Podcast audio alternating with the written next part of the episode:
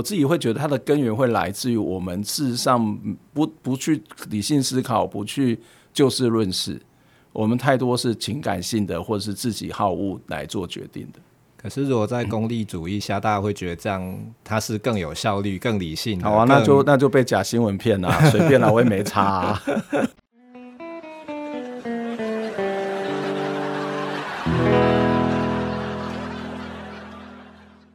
老师你好，你好，你好，你好，我，超尴尬哦！欢迎大家收听狸猫热炒店。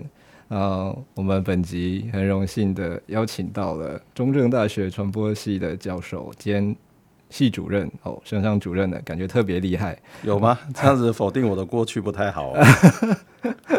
不会，你的过去跟现在都特别的厉害，哦嗯、我们我们都非常的崇敬。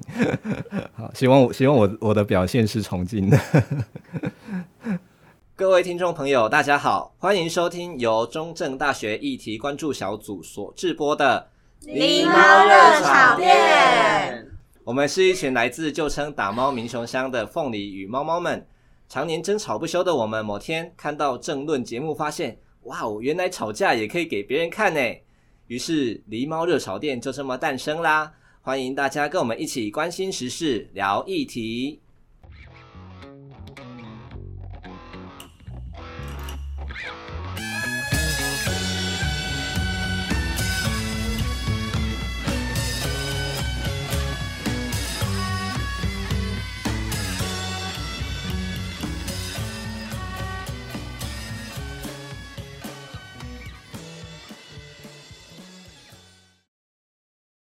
OK，哎、欸，我刚刚有讲到你的名字吗？好像没有，没有。哦，好，没关系，没关系。大家听这个频道，听我的声音，应该就知道我是谁了。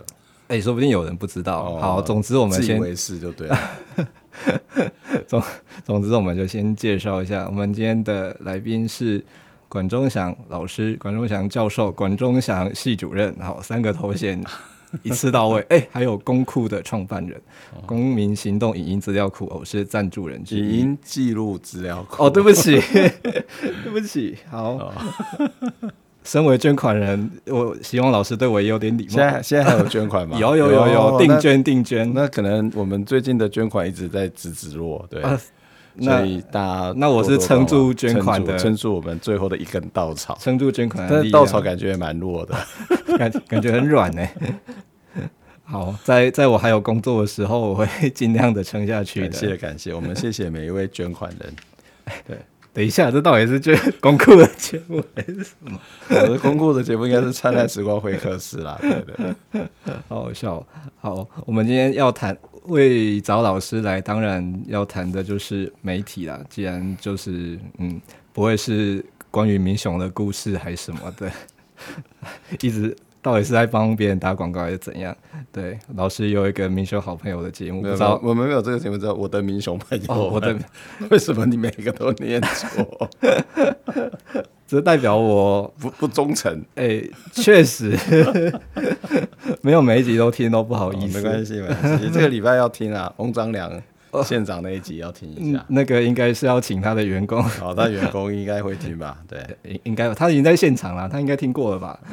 好，等一下不重要，我们不能一直谈那个 麦克风外面的人。OK，好，我们今天谈的是媒体。那呃，我们一直都。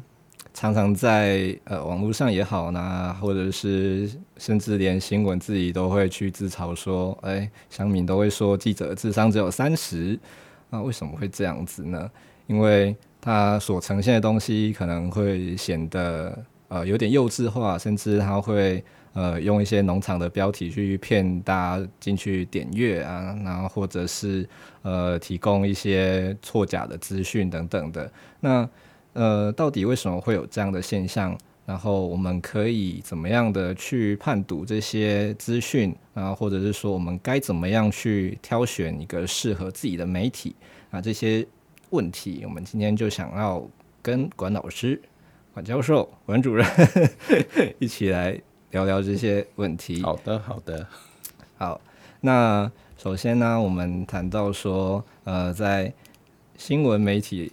这样一些乱象，诶，像之前我们在网络上很最近点阅率很高的影片，就是比利时的网红席兰在谈他自己受到一些假新闻的困扰。这些假新闻的困扰呢，其实一直以来，就像我们在开始录音之前，关老师就说：“嗯，这些问题不是不是这几年才有，二十几年前他就已经在写这方面的文章了。”所以不知道老师从这二十几年的观察下来，假新闻这件事情它到底是怎么出现的，或者是说它是基于怎么样的需求，然后才呈现在大家的眼前呢？或者它有什么样的演变？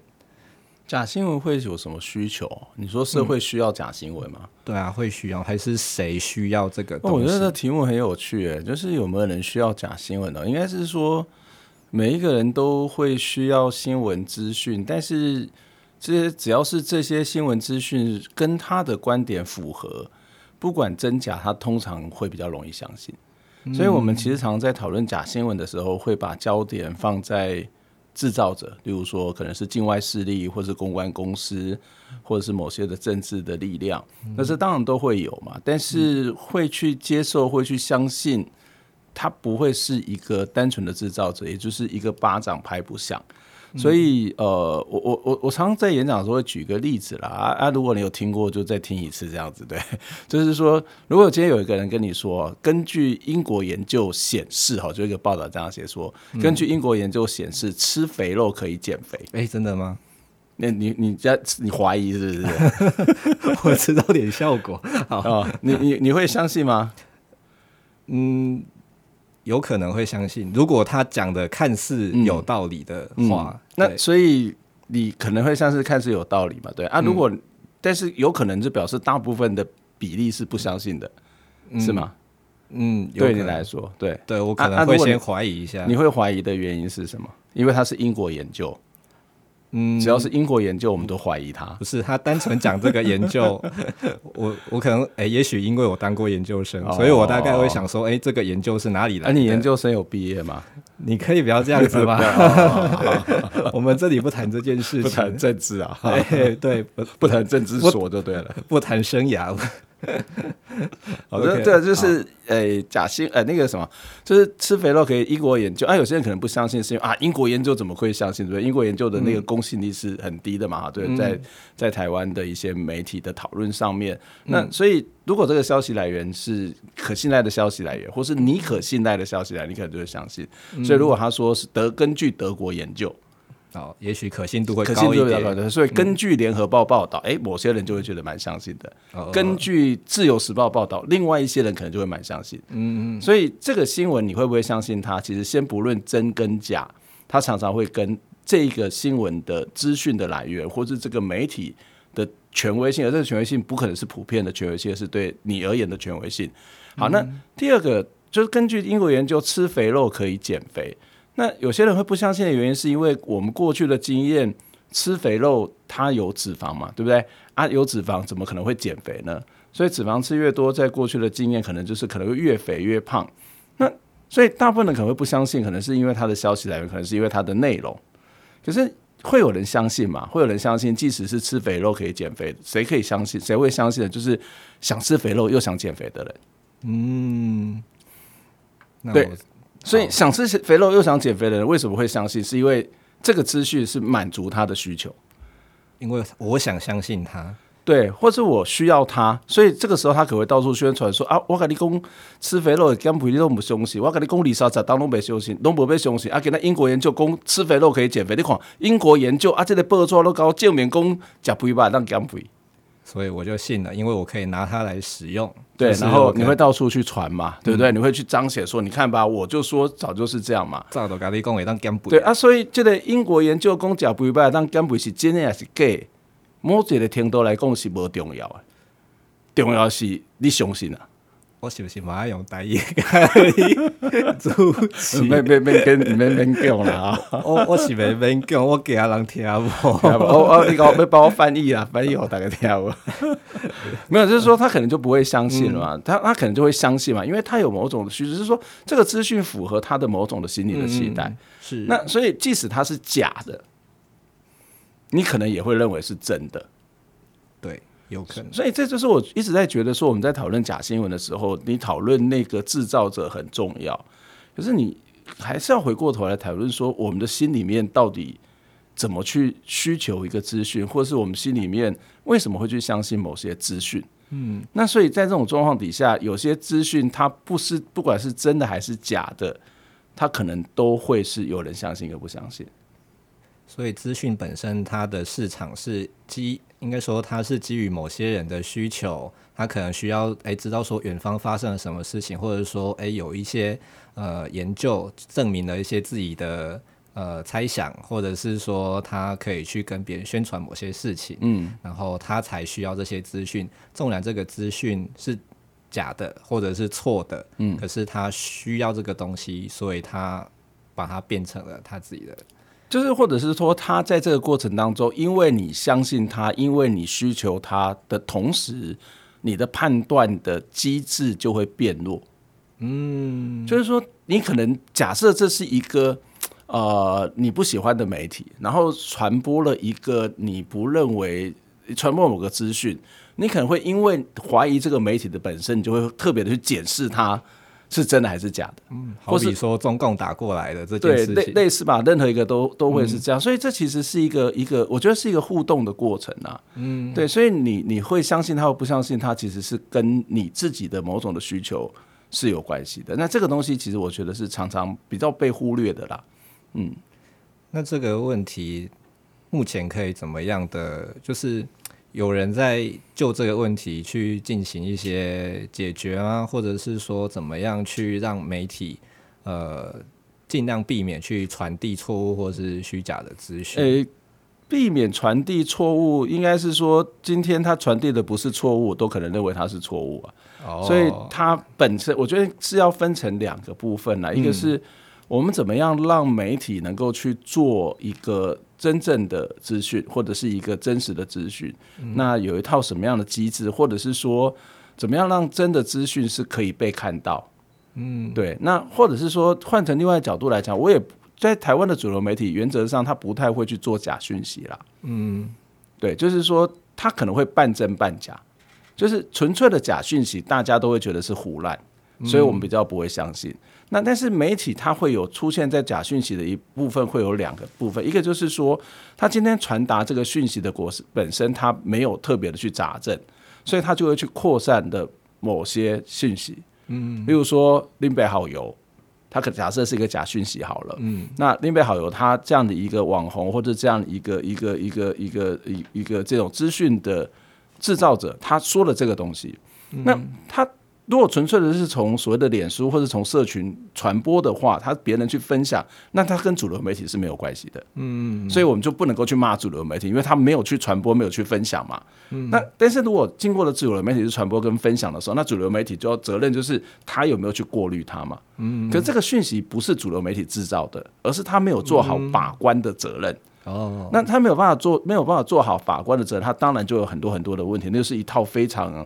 要讲三天三夜的东西，那另外一个东西就是他的查，诶，这这部分来自他有没有查证或者查证有没有确实嘛？哈、嗯，那但是有一种状况就是说，他在报道的时候，他可能会强化某些资讯不清楚的资讯，而把那个真实的资讯弄得比较少，所以他常会有说半斤半醒牙半响的那种状况，就是布袋戏的就就听不懂就算了哈，就是说他可能会有半真半假的状况，嗯、半真半假的讯息，它其实是。最难掌握的，像是什么样的讯息？呃，例如说，今天可能某一个政治人物，他可能真的到了某个地方去看灾，嗯，可是这个看灾的资讯，他可能会被扭曲了。哦，例例如说好了，这其实也曾经发生过。嗯、例如说，几年前那个易主哈，义竹知道在哪里？嗯嗯，对，但翁章良县长的故乡嘛，哈，好，义义竹义竹，他曾经发生过那个因为淹水嘛，嗯、然后那个。蔡英文总统就去那边去巡视嘛啊，其实台湾人也蛮有趣的，啊，就是只要是有天灾人祸，都希望首长去巡视啊。巡视他也做不了什么，但是他可以被骂嘛哈，所以早去晚去他都会被骂。然后呢，就有一张照片，就是哎、欸，蔡英文到现场去巡视。那这张照片呢，他在网络上面传的状况是，哎、欸，蔡英文的眼睛看微笑着看着远方，然后远方跟他对接到的眼神是一个，也对接他眼神是一个。头低的头低低的一个中年男子，然后非常非常的那个呃这个心情不好，嗯嗯，所以有人就说啊，你蔡英文来巡视水灾又坐装甲车，然后人家头低低的心情不好啊，你又就微笑的看着他，哦，那所以蔡英文有没有在现场？有，蔡英文有没有微笑？有。对吧？哈、嗯、啊！但是那张照片是被是被所谓的截图截取的，嗯、就那张照片更大的范围是在那个头低低的那个中年的旁边有另外一个男生，他骑着车，然后微笑着看着蔡英文，嗯，有点像在打招呼，对，有在打招呼，所以有人在微笑、嗯、啊，人家人家跟你打招呼，你回礼给他也很正常嘛，是。所以蔡英文有没有到现场？有到现场啊？蔡英文有没有微笑？有微笑啊，嗯，但是我只给你看到某部分的资讯。嗯，那这个就会是一个，你要说它是真的还是假的呢？对，就像网络上有一个梗图，就是他那个摄影机拍的范围，嗯，啊，有个可能原本是呃 A 在追 B，但就变成 B 在杀 A，这、嗯、这种奇怪的画面，就是拿拿刀子，他是要拍的是他脚跟嘛，对对啊对啊对，没错。那所以这样的呃资讯经过媒体的传播之后，它就变成一种。呃，虽然不是媒体制造出来的，嗯、但是媒体经过可能别人的他报道，别人对这张照片的解读之后，嗯、好像让这件事情变得在。某些特定民众，譬如说讨厌蔡英文人，就会更根深根深蒂固认为他就是这样。对，那所以这个回到那张照片哈，那张照片呃，不讲他原来就是被截取出来的画面是对蔡英文不利的吧？对不对？嗯、那呃，但是有人看到这些照片，他就说：“你看吧，这空心菜就是这样，对吗？”嗯、啊，到了这个灾区还这边微笑，然后还坐装甲车，啊，的确装甲车，啊，的确是微笑。嗯、那所以很多人就很生气，对不对？但但是有些人如果是蔡蔡粉蔡英文的支持者说。啊，那我可能这胸皮一点问题啦，他可能就会去怀疑了嘛，嗯嗯，对吗？是，所以，哎、欸，以同样的一张照片，同样不管是有截取有没有被截图到某些部分，就是有人会相信，有人不相信啊。嗯、所以有人在质疑的时候就说啊，这个这个是怎么会是这样，对不对？啊，其他人就直接的相信。那同样的，在这样的过程当中，如果你今天的这个人是住在异族。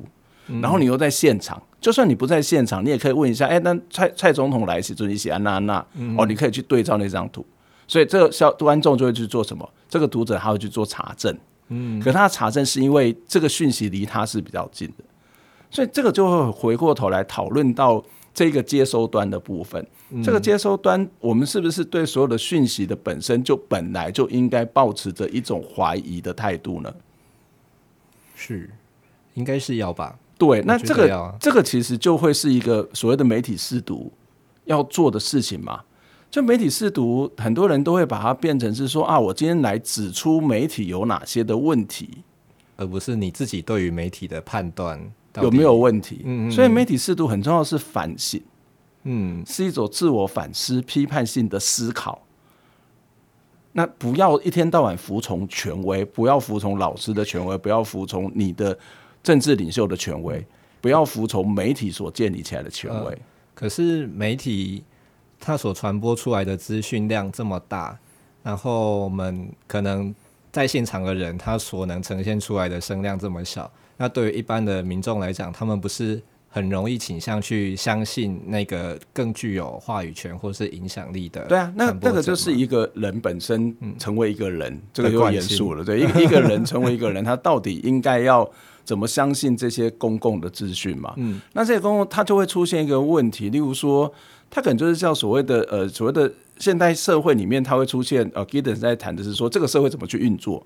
嗯，它很重要是跟人跟人之间的信任，或是我要信任。例如说，我今天去去大吃吃东西，你怎么知道那个大吃的东西？哎，这样举例好像被骂，就是你到某个地方去吃东西好了，你不会去怀疑这个东西有没有毒吗？嗯，对吗？你会去相信它吗？对，基本上看起来大家都在吃，应该没事吧？对，或者是说，就算你看到旁边没有人吃，你可能会觉得它不好吃，你不会觉得它有毒。嗯，对，为为什么？就是因为你会信任这个系统，让你去信任它。嗯，那所以你就很自然会去去去使用这个东西，或者去吃东西，你不会觉得吃完之后，嗯、你顶多觉得啊好难吃，你不会说我我一定会吃吃完之后就是剉赛，或整个人剉起来，就比较不会这样子想嘛，对不对？是。那那这就是变成是这个社会里面的。信任的关系。对媒体也是一样。对，所以这个部分是好，也可能是不好。好的部分就是说，因为我们过度信任，我讲的是过度信任，而没有保持的某种的思考，嗯，的状况底下，特别是你对于你认为的权威性的资讯，你对于你认为你喜欢的资讯，你对于你那些让你觉得很开心的资讯，你就会很容易去相信，不假思索的就接收。对，那但是另外一个会去排斥它。那所以你会发现，你的那种所谓社会信任系统，事实上是一种偏颇的，是一种系统性的偏误。嗯，所以很简单，我要利用你，我就知道你这些群在想什么，我知道去找到你这个人信任的网红，我只要找到你这个信任政治人物，你就会跟着我走了。嗯嗯，所以要控制群众没有太难。对，没错啊。对啊，所以这个那所以这是谁的问题？当然是。另外一个，刚刚回到那个生产端，就是我们要怎么样去建立一个可以信任的系统。好，我们要怎么去建立可信任的系统？但是在建立可信任的系统的同时，我们怎么样去培养人们有批判性思考的能力？就是而或者是说。我们要培养大家不要懒惰去做某种过滤的能力啦。可是这件事情听起来蛮困难的。如果这件事情它就是人性的话，嗯，我们要怎么样去？那就是整个的教育啊，或者是整个的国家在决策的时候，嗯，例如说，我们今天在做一些事情的时候，这个政府有没有开始比较科学理性的思考？嗯，就例如说好了，我们今天就我常举了哈，这个地方要做高价化。政府会告诉你说，因为我要解决交通问题，我也要都市缝合，对不对？可他不会很认真的告诉你说，到底我可以解决哪些交通的问题。嗯，他不会告诉你说，我花这个多少钱，然后得到的这些解决交通问题的这个状况，哎合还是违和？代价是？所以他也不会告诉你说，到底五年、十年、三十年之后，这里的人口数的成长以及这里的交通的频率是什么？嗯，他就是一个大家想要做就给他做嘛。所以，所以这个政府本身。不管是哪一个，这我讲的不是蓝绿啊，蓝绿白都差不多。就它不是一个科学，不是一个就能够就事论事这件事情。学校里面想做，对学校里面也没有在就事论事，或者是我们看到国家的系统有没有在就事论事。如果这个国家系统都可以去就事论事，大家可以好好的讨论，好好的去做这种呃这种所谓的理性的评估，或者是科学性的评估，那就会带给社会这样的氛围。对对对对，那那个就是。这个就是从根烂吗？还是说我们从小？我我我记得有一次我带着一群小学老师，然后我就跟他讨论说，讨论这个概念啦。那大家都蛮同意，但是我就问他说啊，如果今天，所以你现在变成说你在教学上面，你要怎么去教小朋友吗？并不是，并不只是这样吧？对，就是说你要在教学上面怎么去教小朋友？例如说，呃，你会让他有一件事情出现的时候，你会跟他讨论吗？嗯，还是你就会直接？要他做什么去、嗯、怎么去做，嗯，或者今天有一个同学他在上课里面一直不断的发问，我就鼓励他发问，他这个人就一直在发问，这个这个时候你会去控制他吗？你为了把维持班上的和谐秩序，或是一个教学的现场的一个顺畅，还是你会想办法去引导他，或是跟他一起讨论？就我们的经验来说，都是 都是压抑的嘛，对不对？都是要服从权威嘛，是，所以。老师们就说啊，对啊，老我讲的有道理，但是他在现场上可能就遇到很多的困难嘛。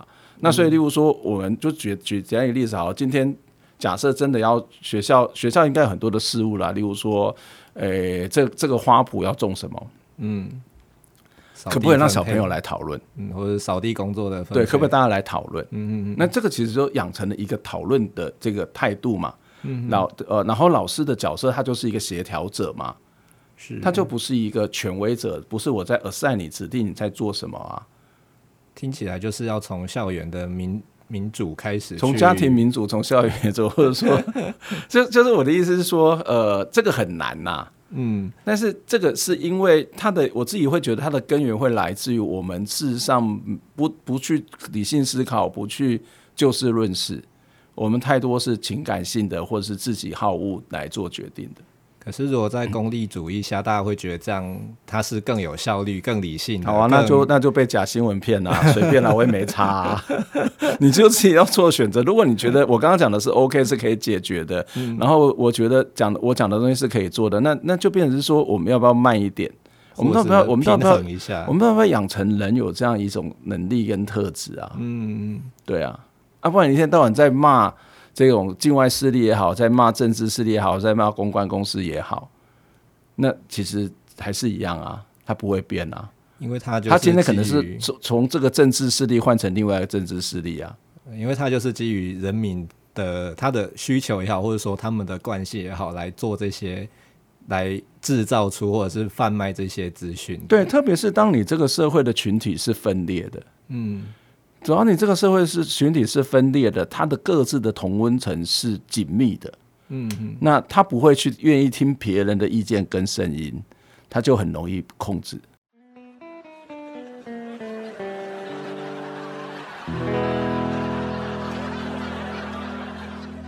我就是先。我就是正义，我是一切万物的根基。我制造娱乐，我制造正义，我制造人们的情绪。我代表政府，我代表人民，我代表千万的声音。充斥着色情，充斥着暴力，充斥着金钱和权力。我看见人们慢性中毒的依赖我，我看见黑白的边缘和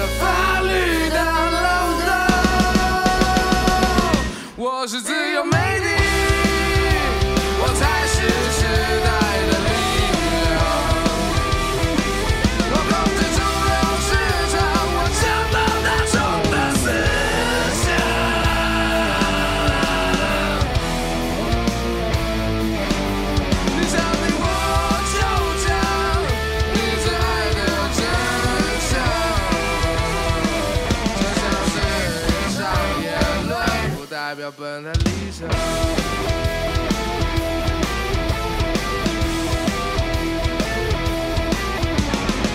我就是邪恶，我就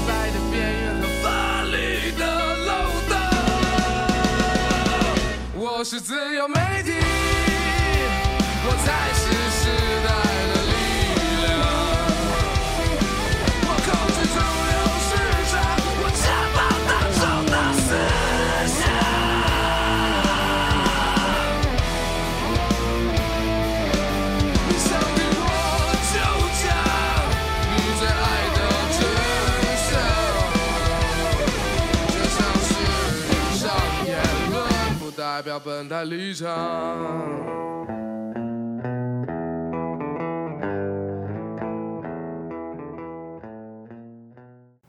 就是有时候同温层是假新闻的温床，嗯，对，那所以 A 同温层会是温床，B 同温层它难道就不会成为温床吗？一样都会啊。对，难道 B 同温层它就更理性、更理智吗？有可能，我不知道，但是还是一个同温层嘛，嗯、对，所以这个讯息很容易在这里快速，因为。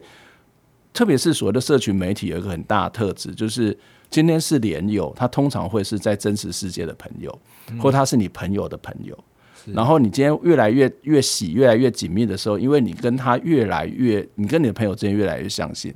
所以你的过滤的机制自然而然就会降降低，嗯，因为他都是你所信赖的对象，所以他提供的资讯对你来说也是值得信任。对，就像我刚刚谈到蔡英文的照片，嗯，同样的照片，不管是真或假，是不是变造，他通常都会有两派不同的看法。嗯嗯，对，例如说阿扁的两颗子弹，我不知道还有没有人记得，就是他选总统连任的时候，就是发生枪击案，三一九枪击案，对，三一九枪击案，那就算。这个真相是什么？对很多人来讲，它都不重要，因为一定有一半人相信，一半人不相信。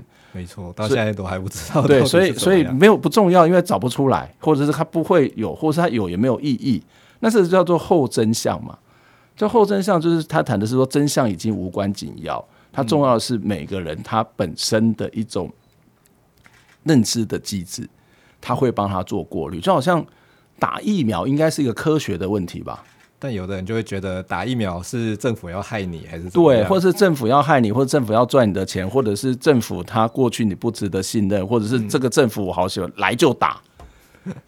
来就打，我觉得也是一种支持政府嘛，对不对？嗯，那但是会不会也是一种莽撞呢？有可能啊，搞不好这个疫苗其实它的副作用还会让你有一些。当然，你可能会经过一个非常复杂的审慎的过程，那去决定，那那决定错了，那也没办法，不可能是百分之百是对的嘛。嗯，所以打疫苗它应该是科学，但是它不是啊，在台湾是一个政治问题啊，是一个情感问题，不是在台湾啊，在美国也是啊。就共和党跟民主党支持川普跟反对川普的，他对疫苗的看法也是不一样。他对疫情可能会研发的衍生的后果，或是延烧的状况，也都会有不同的认知。嗯，那这也会影响到他决定要不要出门，要不要戴口罩。对，可是这样听起来好像社群媒体对于呃这样子搞。变成分裂或者是极化的问题，好像也变得更严重，所以它也连带的去影响到媒体它的资讯的呈现，它更倾向于就是对于不同阵营或者说不同立场的群众施加更强烈的资讯嘛。嗯，对啊，这就是为什么会有那么多的侧翼啊，会能够生存的原因，不是吗？因为大家会集中相信这些，嗯、他们就会，然后你也会看到很多车衣都会翻车嘛。对啊，啊，但是翻翻车伤害已经造成了。对，可是人也下台了，或是怎么样，都说是一大堆问题就会出来了。可是他们翻车还是会有人相信。对啊，啊，所以这个是假新闻的问题吗？看起来、听起来比较像是人的问题，因为人都有一种在心理上面的自我防卫机制啊，不想承认自己是错的，或是自己相信的人犯错，他会去找到一个让他舒服的树洞。嗯，他躲在洞里面，他就会安全、安全。对，然后他会故意忘记或者害怕想起来，那他就会躲在他觉得让他舒服的地方。所以它就是一种所谓的认，这是认知心理学上面谈很多年、很多年的问题，失调的状况。他们会避免自己去产生这种失调的对状态，或者是他一开始就会就是让自己只接受让他偏颇的讯息。是，那既然这是人性的话，所以回归到我们呃在制度上或体制上会有哪些方式，嗯，稍微可以抑制这样的。状况，我觉得那我们刚刚谈的那个解决的方法，当然是从一个更深层的教育体系嘛，或者是怎么样去看待人，或者是一个民主真正的民主机制，或是一个叫理性的民主机制的概念上面去谈。那当然，如果从一个资讯端的部分，哦，我觉得国家一部分当然对于那些可能会造成社会危害的资讯，我觉得某种程度的管制是必要。但是可能要是先看判断它到底危害程度是什么，以及它这个这个言论是一种讯息还是一种观点。嗯，那观点本身我是觉得不应该去做任何的这种限制，就是你可以有各种极端的主张，那这个主张是合理是观点的话，但是事实这件事情我刚刚谈到，就尽量的要去怎么样让这些东西是。嗯，客观的呈现对，然后他到底要去评估他对社害社会的危害程度是什么？那现在的做法其实有时候，因为我们在考虑到国际关系，考虑到这种呃国家安全，我们就会很担心一些讯息的进来。嗯，那这个这个当然是我没有完全的反对，只是说我也不知道怎么做比较好，就是它应该是一个更谨慎要去处理的一件事情。所以呃，所以你要去评估这个东西，就是不应该一直无限扩大。例如我举个例子哈，就是说现在的最主要去呃应付跟回应假讯息的法律是社会秩序维护法。嗯，是对社会秩序维护法里面有一个叫做散布谣言然后影响公共治安宁者，现在就说要关三天的假假消息关。对，那他的问题就是他的问题就会出来，就是第一个什么叫谣言？嗯，没有人定义。第二个什么叫做？呃，社会的安宁没有人定义，嗯，然后他的受理的对象是警察，对，所以警察认定完之后就把你移送，移送，那警察移送法院，呃，先先到检察官嘛，嗯、那不管，那、嗯、当然现在的检察系统还没有我觉得还没有乱来。嗯，可是光是这件事情，它可能就会造成很大的困扰。例如说，哦、呃，我今天可能在这里接受我们真大主持人的访问，然后呃，有一个人听完之后就对我的言论超不以为然，他就用社会秩序维护法来检举我，说你在散布谣言。对，我在散布谣言。那这个时候你是警察。我怎么从主持人右边讲？哦，这个时候如果你是 旁边有一个警察，对，如果是受理的，他要不要受理？求没有，他他要受理吧，对不对？他不受理就会变吃案嘛。对，啊啊受理啊受理知道他要处理嘛？对，要看这个到底算不算谣言？对啊，第一个那那个警察有没有办法判断？这可能就是一个难度。那就我的参赛时光会客室说访问警察，他们工作实际上蛮多的，你要要做判断，我觉得有点傻眼。嗯、然后第二个是说，判断完之后，哦，他可能要找我来确认嘛。嗯，那找我来确认，我就会觉得很烦呐、啊。然后我就对他出言不逊。我不会对他，我是有礼貌的人，我就觉得很烦呐、啊。然后很烦，那我就想说啊，那我干脆下次啊都不要讲好了，就直接进入寒蝉。对，它就是寒蝉效应。嗯。那这个对于民主社会是一个很大的伤害。想讲话的人他被晋升了。对，那这个东西是你任何人都可以去做这一件事情。嗯，好，那这个就是在法律上面一个我觉得很很不妥当的地方，他必须要更谨慎的去处理这些东西。对，然后呃，所以这个是我们可以看到对某些的讯息的管理，我觉得真的是要有智慧，因为如果没有管好的话，不只是。会对言论自由或是民主政治会产生影响，它可能也会引起呃国内不同的政治立场者的打法，嗯，这个这个是要谨慎处理的。那第二个就是除了去做某种这些限制之外，政府有没有一套机制去让新闻的品质、资讯的品质是做的更好的？像是什么机制？哦，例如说公共媒体啊。嗯，就例如说，我我们现在至少公共媒体比较不会认为它有资讯上面有太大的问题嘛。嗯，就台湾的公共媒体当然不是非常的完美，可是相对于很多的商业媒体来讲，它可能是做的还不错的。所以政府应该多投资公共媒体，类似吧，或者或者是他怎么去鼓励这种呃非盈利的媒体，或者是鼓励一些有品质的媒体。嗯，啊，例如说，包括民间它会有设立新闻奖项。或者是有一些呃，在国外他们会有所谓的新闻的津贴，就例如说他们会有很成立的不同的呃这种呃这种基金，好，就是 funding，然后这个 funding 里面它就可以去提供这些，哎，我如果今天做的比较好的东西的话，它可以那就经过某种的 funding，他就可以去支持它。所以在国外有些的机构，有些的政府的机构，他们会去。协助，例如说社区媒体，或是地方媒体，或者是一些小众媒体，但是不管不管它的内容，而是去让它有在市场上面被看到的机会。嗯，所以当你今天这个东西被看到了之后，那它当然就会有可能产生一种良性的竞争。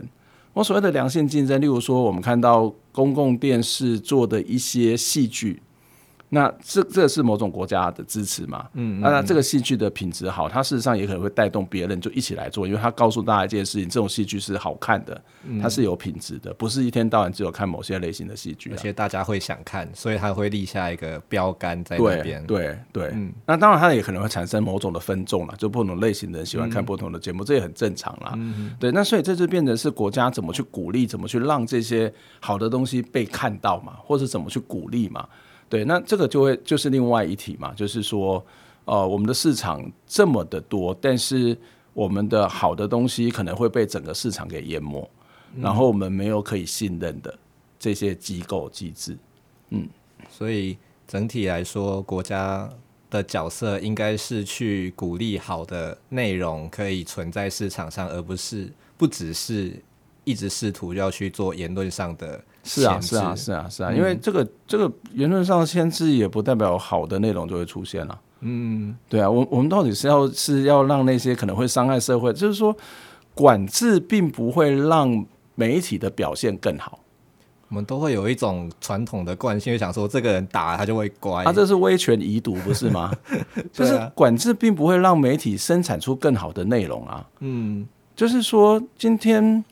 你今天罚了那么多的媒体，好了，简单来讲说，我们现在在管理媒体的方式其实比以前更更多。嗯，哦，例如说，它我们有很多的申诉机制，然后我们可能会有自律的这个委员会，我们可能会有 NCC 开罚，或是其他的相关的法令当中都会开罚。嗯，那这些处罚这件事情，只会让媒体不会去做的，不会去伤害别人。哦，例如说，他可能不会去。做某种伤害儿童跟青少年身心健康的事情，因为会被对会被罚钱，他可能会比较不会去歧视呃同性恋或者是新住民。啊，例如说我们呃呃，例如说好了，我们可能性别性别平等的法规里面好像没有，就是说新住民好了，我们的移民法里面是有不可以去歧视的，我们精神障碍的法规当中是不可以去歧视精神障碍者，嗯，这我们的法规里面都有，是。那但是你会看到他可能也不会去歧视了。对吧？他可能也不会有太多的负面的报道，相对于可能十年前现在的媒体的报道，它不会有太多惊悚性的那种所谓的恐慌性的，或是非常污名的东西出来。对，所以我指的是比较，不代表他们现在比较好。嗯，所以你限制了他这个东西不会出现，那这当然是一种限制的做法。嗯，可是它的品质有变得更好吗？感觉好像没有。嗯。那为什么呢？就是它有它的市场性啊，嗯，就是媒体它就是一个规模经济嘛，做新闻就是一个规模经济嘛，它跟整个国家的媒体的数量多少，它是有关的嘛，嗯，就是道理很简单，就是我们的媒体那么多，我们的我在常台讲台湾的媒体的状况就是市场小媒体多，嗯，所以大家都全台湾有光是新闻台就十几家，你要怎么玩呐、啊？所以大家可能都在复制一样的东西。所以当你市场是这种状况的时候，你你你又不敢去让它退场，你又不敢去调整市场，因为你会依照某种的言论自由、新闻自由，或是你可能害怕这些媒体回来骂你，你又不会去调整它，或是你也不去设计某种的进场跟退场的机制，或者是说现在要做已经都太晚了，因为我觉得呃网络更多哈。那所以在这种状况底下，就会出现一种状况。我并不是说你要去一定要去限制它，而是说。它的市场规模就是这样啊，那它为什么不会因为竞争而变得更好？这个就有趣啦，因为它的竞争的方法是销价竞争啊。哦，怎么说？就是它节省成本，剥削人，它节省成本，节省成本包括剥削记者。嗯，那剥削记者不让他有好的时间、充足的时间去做新闻，然后要他一天发十则新闻，十则即时或是五则即时，那怎么可能会做好嘛？哦，因为数量才能有流量。对啊，然后再来就是一个呃，例如说重播很多，一大堆的重播的东西，嗯、一大堆是低成本的新闻的资讯。那在这种市场结构底下，你就很难生存。那这个当然变成是说，你会看到呃，商业媒体的本身也不是完全不想要去改变它，可是这个市场结构是很难让这些媒体可以好好的存在。对，而且这些商业的广告会让媒体成为媒体的一种痉挛，就他可能所以他他要活下去啊，嗯，对啊，那然后大家的又社会的观众读者又不会去支持他，例如说好了，台湾的很多的统计当中都会告诉我们，公共电视的可信度都是前几名，但他收视率，他收视率很低，所以是怎样？是没有好的东西吗？还是我们不想要去看好的东西？还是他做的不够好看？嗯，那如果国家愿意去支持，让它做得更好看，哎、欸，也许它的收视率会提升，也许了哈，我不确定会不会。就是说，另外一种就是说，你今天做的这些东西，它呃大家不看，那所以好的东西不会得到支持嘛？不会得到支持的状况底下，他怎么去做更好的东西呢？没错，好，对啊，例如说《灿烂时光会客室》的下载率那么低。我们要是靠着一股热情，我们怎么活下去呢？做了四百多集，对吧？那我们是属于长尾性的啦，长尾效应就是慢慢的就越来越多。我们要的是影响力，而不是那个点阅率嘛。但是不是每个机构都是这样思考嘛？嗯，对啊。对我来说，就是等我需要这个相关议题的时候，我就会找关键字，对啊，然后爬出那就会找到我们。那还好我们有做啊。对，嗯，没错。那这个就是某种的。这心声哎吧，或者是某种的社会责任吧，或者是觉得哎、欸，这个就是有这些资讯要被看到啊，但它其实就会变成是哎、欸，只有少数的媒体在撑，或者是呃少数的有理想的媒体在撑，或者是这些大的商业媒体当中，它一部分在撑。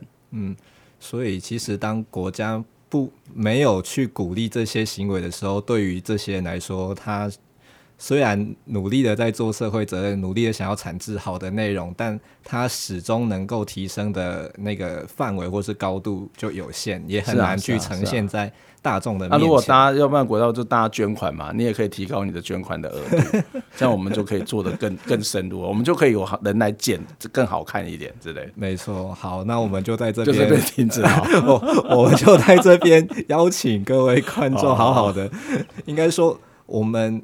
如果啊，如果这整个国家它没有那么呃强烈的在鼓励这些好的内容的话，我觉得大家要他去思考一下，我们怎么去调整一个市场嘛？嗯，就它就是一个市场啊。对啊，那这个一个烂的市场，你要让好的东西出来，缘木求鱼。所以我们现在应该改成要鼓励使用者付费，就是大家去看、去吸收自己觉得好的资讯内容的时候，可不可以？呃，有一个机制是它可以让这些人，让这些努力产制的这些新闻工作者，他可以有一些呃比较好的报酬，比如说捐款也好，或者是说，或者是有人说新闻券啊，就是政府去发新闻券，嗯，然后让他去支持这些好的媒体，都有这种很多的可能性。嗯，但我觉得那是要好好的讨论，而不是觉得哦，呃，好像。我觉得一直在发什么钱的那种感觉，或者是我们花蛮多的力气在补助、补贴，做一些我觉得很末端的事情。嗯，对，就是那个结构系统哦、呃、没有做好，它它的问题就一直存在。嗯，了解。好，我想我们今天谈的蛮多，从 其实从呃所谓的错假资讯啊、假新闻，然后到。呃，新闻的内容该怎么去呈现啊，或者是规范等等的。呃，希望大家在今天的节目都可以有得到一些自己想要的东西。它可能不见得是正确的嘛，对不对？嗯，对对对对。作作为老师，应该就是要告诉大家，哎、任何事情要保持。对，我不一定是对的，你需要自己去找到自己所相信、自己所认为的答案。好。那今天的节目我们就谈到这边。我们是狸猫热炒店。如果你对我们的节目啊喜欢或者有兴趣的话，欢迎追踪呃狸猫热炒店的粉专或是 CCU 议题关注小组的粉专跟 IG 啊，我们都会 po 一些关于时事或者是议题的文章，然后定期每周会上架一集 Podcast 的节目。啊，希望大家可以继续的支持。或者如果你是新的听众的话希望你永远支持我们。好那谢谢大家今天的收听我们节目就到这边啦大家拜拜。拜拜。